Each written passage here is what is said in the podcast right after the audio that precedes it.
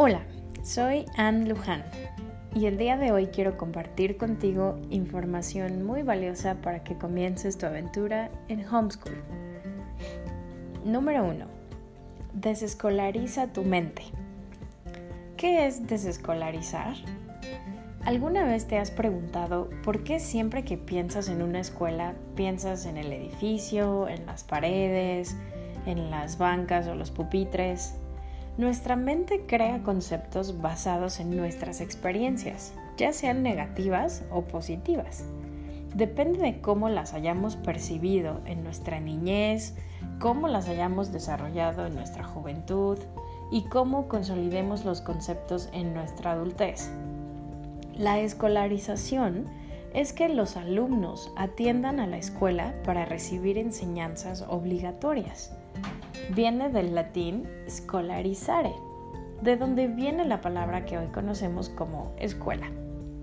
Si estás escuchando esto, significa que estás interesado en educar a tus hijos en casa, o conocido como homeschool.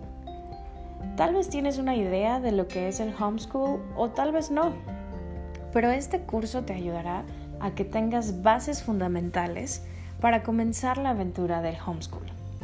No es una guía detallada de pasos 1, 2 y 3 para empezar y terminar un homeschool exitoso.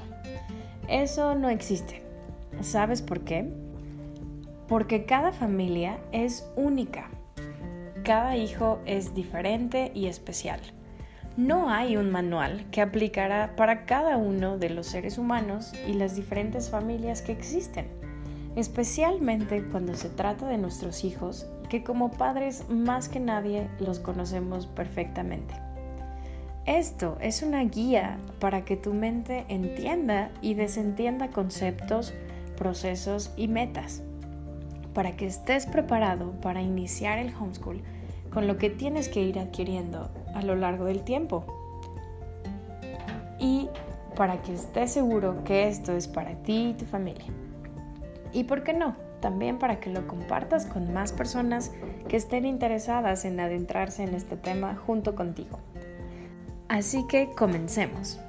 Desescolarizar es quitarnos el concepto de que nuestros hijos solo van a poder aprender información académica a través de un aula de clases, maestros formales, una silla y una mesa. Debemos de quitar de nuestra mente esta preferencia de que las cosas deben de ser aprendidas de esta manera. Debemos de comenzar a deshacer conceptos que tenemos del aprendizaje basado en un único formato y presentación. El aprendizaje viene a través de la experimentación esta experimentación debe ser practicada una vez que la teoría haya sido presentada. Te explicaré cómo. Imaginemos un bebé de unos nueve meses. El bebé observa muchas veces que cuando la mamá, el papá o los abuelitos están contentos y quieren reconocer algo o alguien, sus rostros reflejan una sonrisa, juntan sus manos y hacen un sonido que refleja ese reconocimiento. Tal vez ellos solo lo asocian con felicidad, así de simple. Cuando el bebé observa este hecho demasiadas veces, su mente lo asocia como reconocimiento o felicidad igual a aplauso. Claro que en su mente son conceptos muy abstractos que ni siquiera él sabe cómo llamarles. Entonces, cuando el momento llega y ve que los papás están aplaudiendo, lo único que hace es imitar todos los humanos hicimos eso. Todos los humanos somos imitadores. Es nuestra manera de aprender. El proceso es este. Observamos lo suficiente, procesamos esa información en nuestro cerebro, asociamos en qué situación debemos llevar a cabo lo aprendido, imitamos, experimentamos lo aprendido. Hasta entonces, el momento de experimentar nuestro cerebro lo toma como aprendido y lo almacena para cuando lo tengamos que volver a usar. En este ejemplo, para cuando el bebé tenga otra oportunidad de expresar su felicidad o su reconocimiento a través de un aplauso imitador. Los seres humanos aprendemos de esta manera. Y sí, así aprendemos a hablar, a socializar, a comer, a sonreír, pero también las letras, los números, ciencias, matemáticas, geografía y más importante aún, la integridad, el respeto, la autodisciplina, la mayordomía. Somos seres imitadores, somos experimentadores, somos humanos. A diferencia de las máquinas que solo reciben información, procesan y ejecutan instrucciones. ¿Ves por dónde voy?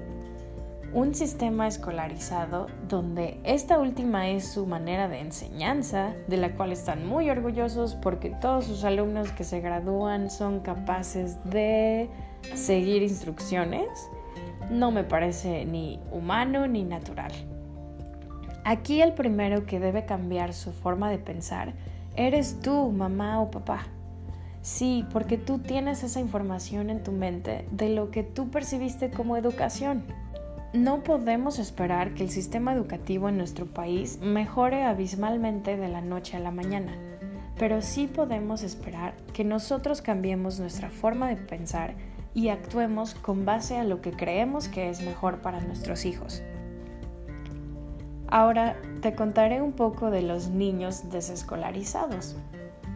Los niños desescolarizados no esperarán a que les den instrucciones de un ejercicio de matemáticas. Con los recursos que tienen comenzarán a aprender a su ritmo, con juegos, su proceso mental tomará forma a su tiempo y sin darse cuenta estarán haciendo operaciones matemáticas con facilidad, positivamente y de una manera divertida. Los niños desescolarizados no van a memorizar párrafos y párrafos porque deben recitarlo en una ceremonia. Ellos van a poder explicarte un suceso y lo más importante de, lo que pasó, el objetivo de las historias y todo esto de una manera en que te van a sumergir en ese conocimiento. ¿Sabes por qué? Porque solamente estarán compartiendo un poco de lo mucho que han experimentado una experiencia con pasión, positiva, abierta a diferentes maneras de aplicación, con distintos enfoques, y eso te aseguro que vale mucho más la pena que los párrafos recitados de memoria. Los niños desescolarizados tendrán una pasión por el conocimiento y aprendizaje sin importar lo que estén aprendiendo. Cuando algo les apasiona, darán todo para rascar y rascar más información al respecto. No será suficiente leer un libro y responder cinco respuestas del cuestionario. Querrán investigar a fondo, conocer a alguien que sepa más información al respecto, verlo en videos, imágenes, ir al lugar donde sucedió, conocer otras culturas, personas, tiempos en los que esto sucede. Los niños desescolarizados no son niños sobrenaturales que son difíciles de hallar, no son niños sobredotados, no son niños con habilidades especiales o hijos de personas con coeficientes intelectuales muy altos. Ellos son niños que se les dejó aprender de manera natural, explotar su propia capacidad, caminar en el aprendizaje a su propio ritmo y libertad. Ellos son niños naturales y libres. ¿Quieres unos hijos desescolarizados?